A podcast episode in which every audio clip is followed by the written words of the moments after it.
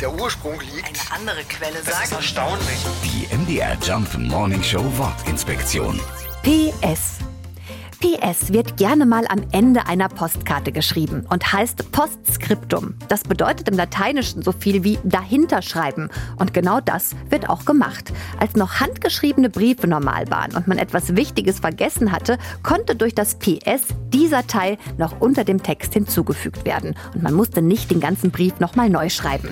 In Zeiten von Mails und WhatsApp-Nachrichten ist das PS eigentlich nicht mehr nötig. Da kann man ja alles super schnell löschen oder einfach hineinschieben. Aber um ein anderes Thema aufzugreifen, zum Beispiel am Ende einer Diskussion, hat sich das PS bis heute gehalten. Die MDR Jump Morning Show Wortinspektion. Jeden Morgen um 6.20 Uhr und 8.20 Uhr und jederzeit in der ARD Audiothek.